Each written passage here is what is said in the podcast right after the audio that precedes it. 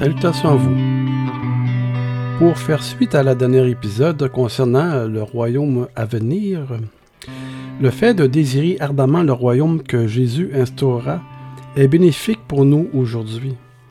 Ici, je vais passer à travers un article où on donne sept raisons pour lesquelles, lesquelles l'attente du royaume est bénéfique pour nous aujourd'hui. Dans le modèle de prière que Jésus nous donna, la première demande sur laquelle il voulait que nous nous concentrions, après nous être adressés à Dieu le Père dans les cieux, était que ton règne vienne, en Matthieu chapitre 6, versets 9 à 15. Qu'y a-t-il de si important dans le fait de désirer ardemment que le royaume de Dieu arrive, que le royaume de Dieu vienne, que Dieu rétablisse ce qu'il avait au départ préparé? La plupart des gens imaginent que le ciel est le lieu où tout se passe en fin de compte. Pourtant, le Christ dit que notre objectif premier devait être la recherche de l'avènement de son royaume sur terre. Dieu a créé des êtres spirituels pour vivre au ciel de façon spirituelle. Il a aussi créé la terre pour que les humains y vivent et y vivent éternellement. C'est le but de l'humanité, c'est qu'on puisse jouir du jardin d'Éden, du royaume que Dieu a préparé pour nous, et ça éternellement. Donc, dans le chapitre dans lequel Jésus donne son modèle de prière, il développe ce principe. Cherchez premièrement le royaume et la justice de Dieu. C'est intéressant ça. Il faut rechercher le royaume et la justice de Dieu. Et toutes ces choses, nos besoins quotidiens, vous seront donnés par-dessus. Donc, Jésus dit que ces deux objectifs associés devraient être nos priorités ultimes. La Bible est remplie d'exemples d'hommes et de femmes fidèles qui vécurent selon ces priorités. Ils entrevoyaient le royaume de Dieu à venir et le percevaient comme quelque chose de réel, sans douter de sa venue certaine. Puis, ils s'y préparèrent spirituellement. Le livre des Hébreux nous dit ceci à leur sujet. C'est dans la foi qu'ils sont tous morts, sans avoir obtenu les choses promises. Mais ils les ont vus et salués de loin, reconnaissant qu'ils étaient étrangers et voyageurs sur la terre, le monde actuel n'étant pas leur vraie demeure. Ici, ce n'est pas notre royaume, ça c'est clair et net. Jésus l'a confirmé. Le monde appartient aux ténèbres. C'est actuellement c'est Satan qui euh, influence le monde. Tous ceux-là qui autrefois avaient espoir et croyaient en le rétablissement d'un royaume, à la fois desquels il a été rendu témoignage, n'ont pas obtenu ce qui leur avait été promis. Dieu ayant en vue quelque chose de meilleur pour nous afin qu'il ne parvienne pas sans nous à la perfection. Ça, c'est dans Hébreu chapitre 11, verset 13 et 39 euh, à 40. Ainsi, tous ceux qui sont fidèles à Dieu seront ensemble élevés à la perfection dans le futur, non pas lors de leur mort, mais lorsque le Christ reviendra pour régner. Ils régneront alors avec lui sur la terre. Apocalypse chapitre 5 verset 10.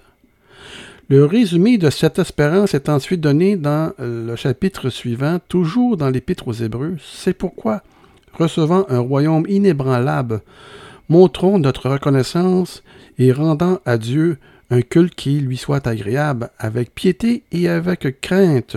Hébreu chapitre 12, verset 28. Crainte ici est un mot, euh, un peu trop, trop calvaudé. La, crainte, quand on parle de crainte dans la Bible, c'est une révérence profonde envers Dieu, un respect profond. C'est pas euh, avoir peur de Dieu. C'est comme euh, nos parents, nos pères. Moi, j'avais la crainte de mon père, mais pas qu'il me fasse mal, mais j'avais la crainte de le décevoir et qu'il se fâche, mais en fin de compte, il m'a toujours aimé, il m'a toujours accueilli et pardonné les fautes que j'ai faites. C'est une révérence sainte envers Dieu. Ce n'est pas une crainte physique comme le christianisme euh, dominant nous, le fait dépeindre. Dieu n'est pas un Dieu méchant auquel il faut craindre et avoir peur et faire dans son froc.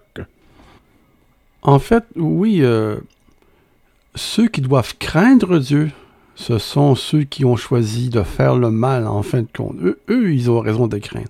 Mais nous, en tant que chrétiens, nous n'avons pas à craindre Dieu à, ce point-là. Fin de la parenthèse. Ce royaume apportera des changements merveilleux à la terre ainsi qu'à tous les hommes. Mais tous ces bienfaits ne sont pas seulement pour le futur. Aspirer ardemment au royaume à venir aujourd'hui, pour nous, aura pour résultat de nous améliorer dès maintenant.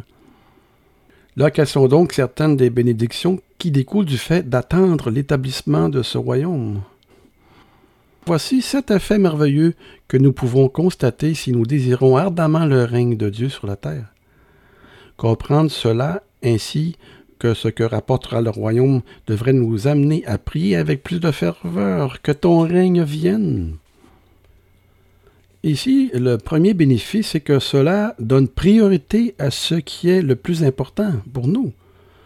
Le royaume de Dieu est le but ultime de la vie. Jésus fut très clair. Peu importe le succès obtenu dans les aspects matériels de cette vie, même avec gloire et fortune, si en fin de compte vous n'entrez pas dans le royaume de Dieu, votre vie aurait été un échec aux yeux de Dieu, une perte totale, une inutilité finalement. Comme Jésus le déclara, que servirait-il à un homme de gagner tout le monde s'il perdrait son âme, son être ou son existence personnelle entière? Ou bien, que donnerait un homme en échange de son âme? Car le Fils de l'homme doit venir dans la gloire de son Père avec ses anges, et alors il rendra à chacun selon ses œuvres. À chacun selon ses œuvres. Je le répète ici, hein? Matthieu chapitre 16, versets 26 à 27. Il y a bien sûr de nombreux objectifs physiques à atteindre dans cette vie, comme le mentionna l'apôtre Jean dans son troisième livre au verset 2. Bien-aimé, je souhaite que tu prospères à tous égards et sois en bonne santé, que soit aussi prospère et en bonne santé l'état de ton âme, à la fois euh, le corps et l'âme et tout l'être entier et l'esprit. Le but spirituel primordial de la vie d'une personne est de faire partie du royaume à venir.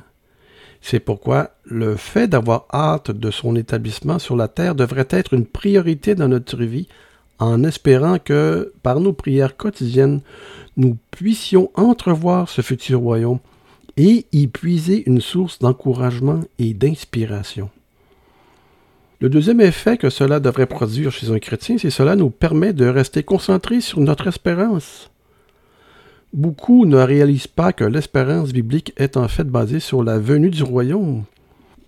Et comme le dit l'apôtre Paul en Romains chapitre 8 versets 24 à 25, nous sommes bien sauvés dès à présent, mais la pleine réalisation de notre salut est encore à venir. Elle est l'objet de notre espérance. Mais qui dit espérant dit attente. Espérer s'oppose donc à posséder, à voir. En effet, ce que je vois réaliser, ai-je encore besoin de le désirer? Espérer, c'est se porter vers l'invisible, et nous attendons la réalisation de nos, espérances avec la patience qui persévère en toute confiance. Paul appelle cela la bienheureuse espérance comme il le dit à Tite, car la grâce de Dieu, source de salut pour tous les hommes, a été manifestée.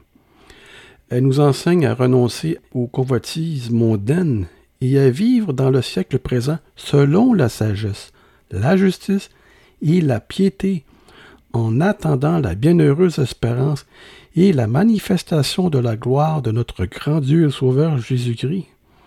Il s'est donné lui-même pour nous, afin de nous racheter de toute iniquité, et de se faire un peuple qui lui appartient, purifié par lui et zélé pour les bonnes œuvres.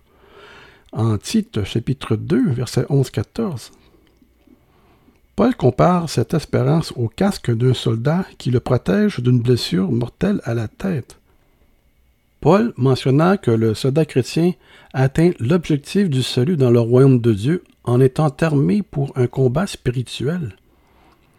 Mais nous qui sommes du jour, soyons sobres, nous qui sommes de la lumière.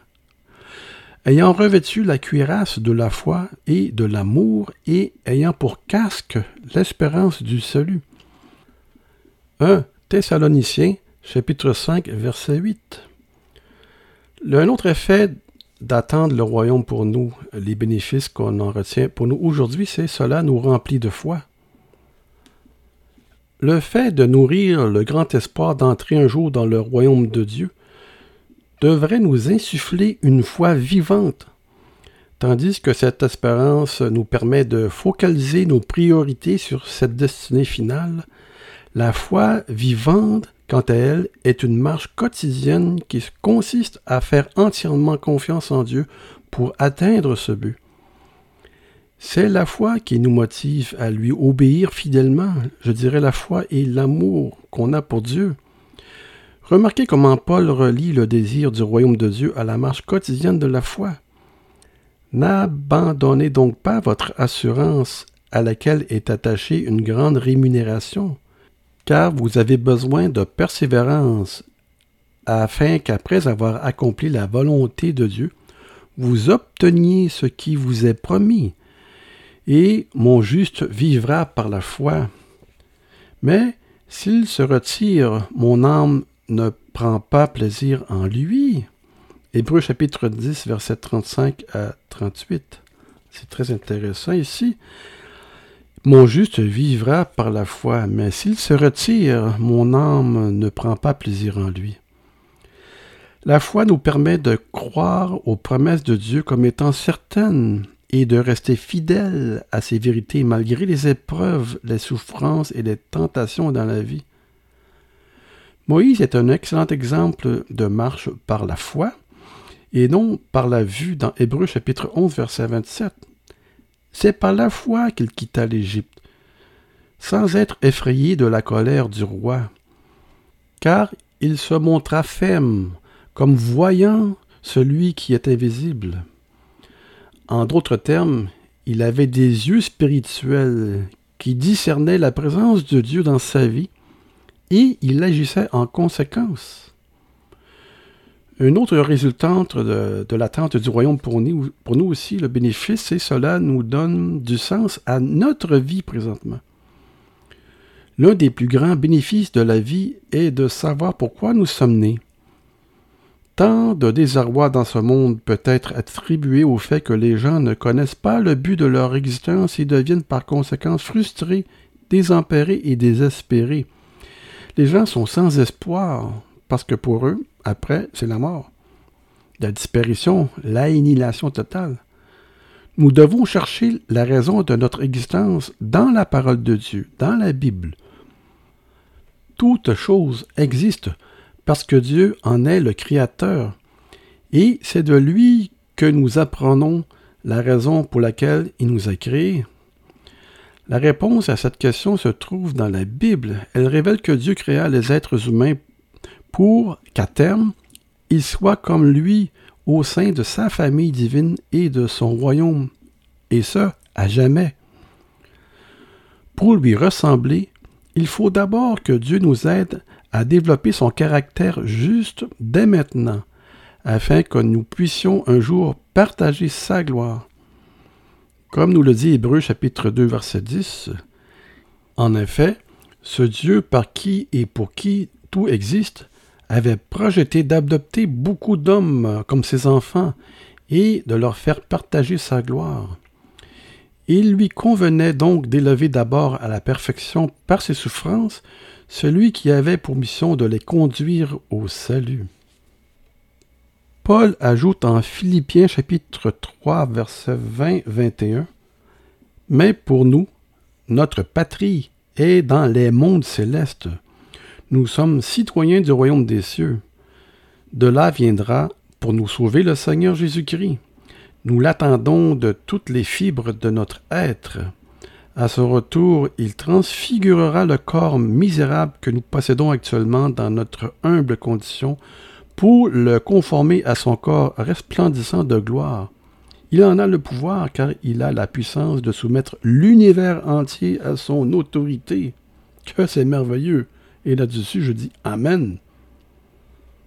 De tout ce que nous pouvons savoir dans ce monde. Cette compréhension est la plus précieuse de toutes.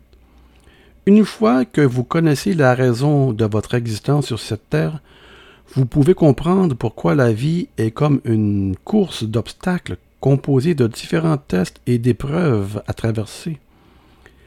Celles-ci sont destinées à révéler et à améliorer notre caractère, à nous former dans le royaume à venir. Et comme le dit Pierre dans sa lettre, la première lettre de Pierre au chapitre 1, versets 6 à 7, Réjouissez-vous à cette pensée, même si actuellement vous êtes dans la tristesse, parce que vous devez endurer pendant quelque temps encore diverses épreuves et tentations. Elle éprouve la réalité de votre foi et en augmente la valeur. Le feu du creuset éprouve et affine bien l'or, qu'il disparaît pourtant un jour. Beaucoup plus précieuse est la foi qui a résisté à l'épreuve. Elle vous vaudra louange, gloire et bonheur lorsque Jésus-Christ apparaîtra. Un autre bénéfice que nous procure l'attente du royaume, c'est que cela procure une satisfaction dans un monde injuste. Chaque jour, nous constatons de nombreuses injustices dans le monde. Lorsque l'on souffre personnellement d'une injustice, cela fait vraiment mal. Malgré leurs nombreux et terribles crimes, de nombreuses personnes malveillantes semblent s'en sortir pour finalement mourir paisiblement dans leur sommeil à un âge avancé, sans avoir à rendre compte des torts qu'elles ont causés dans cette vie.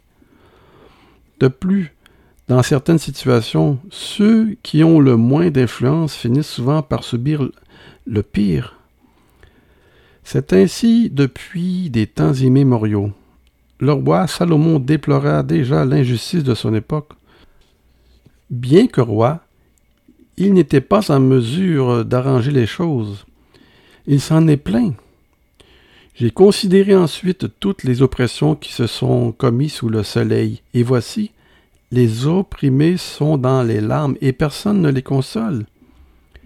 Ils sont en but à la violence de leurs oppresseurs, et personne ne les console. Ecclésiaste chapitre 4 verset 1. Mais les choses ne resteront pas ainsi pour toujours. Lorsque vous savez que le royaume de Dieu et sa justice prévaudront en fin de compte, vous savez qu'il y aura des comptes à rendre. Les gens ne pourront plus s'en tirer s'ils commettent des crimes et des péchés atroces. Les innocents ne souffriront plus de la main des méchants. Comme le dit Paul car il nous faut tous comparaître devant le tribunal de Christ, tous, afin que chacun reçoive selon le bien ou le mal qu'il aurait fait, étant dans son corps, étant ici sur cette terre. 2 Corinthiens chapitre 5 verset 10, personne n'échappera à la justice de Dieu.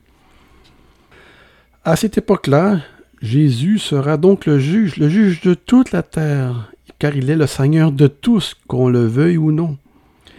La Bible nous explique comment il exercera sa justice d'une manière bien différente de ce qui se fait dans le monde actuel. Le prophète Ésaïe décrivit le règne parfait du Christ. L'Esprit de l'Éternel reposera sur lui, esprit de sagesse et d'intelligence, esprit de conseil et de force, esprit de connaissance et de crainte de l'Éternel. Il respirera la crainte de l'Éternel il ne jugera point sur l'apparence. Il ne prononcera point sur un oui-dire. Mais il jugera les pauvres avec équité et il prononcera avec droiture un jugement sur les malheureux de la terre. Il frappera la terre de sa parole comme d'une verge, et du souffle de ses lèvres, il fera mourir le méchant, le fera disparaître. La justice sera la ceinture de ses flancs, et la fidélité, la ceinture de ses reins. Que c'est merveilleux. Ésaïe chapitre 11, verset 2 à 5. Allez lire ça dans vos versions de Bible préférées. Nous attendons avec impatience ce jour où tout ce qui est tordu sera enfin redressé. Un autre effet de l'attente du royaume pour nous, c'est cela nous motive à être positifs euh, dès le réveil chaque matin. Lorsque nous prenons conscience de tout ce que Dieu, le Père et Jésus-Christ ont fait pour nous et feront pour nous en instaurant leur royaume sur la terre, nous sommes alors remplis de gratitude du fait d'être en vie. Même si tôt ou tard nous devrons faire face à des périodes difficiles, le fait de savoir ce qui nous attend lorsque le Christ régnera ici-bas nous réconforte pour affronter les circonstances actuelles. Comme le dit Jésus, cherchez plutôt le royaume de Dieu, et toutes ces choses vous seront données par-dessus. Ne crains point, petit troupeau, car votre Père a trouvé bon de vous donner le royaume. Luc chapitre 12, versets 31-32. Paul, en tant que grand inspirateur spirituel, ajoute Que dirions-nous donc à l'égard de ces choses? Si Dieu est pour nous, qui sera contre nous? Lui qui n'a point épargné son propre Fils, mais qui l'a livré pour nous tous, comment ne nous donnera-t-il pas aussi toutes choses avec lui? Qui accusera les élus de Dieu? C'est Dieu qui justifie, qui les condamnera. Christ est mort, bien plus il est ressuscité, il est à la droite de Dieu et intercède pour nous. Jésus intercède pour nous. C'est Jésus qui intercède pour nous seulement, car il y a un seul intercesseur entre Dieu et les hommes, c'est Jésus-Christ. En suivant Dieu, nous faisons partie de l'équipe gagnante dès maintenant.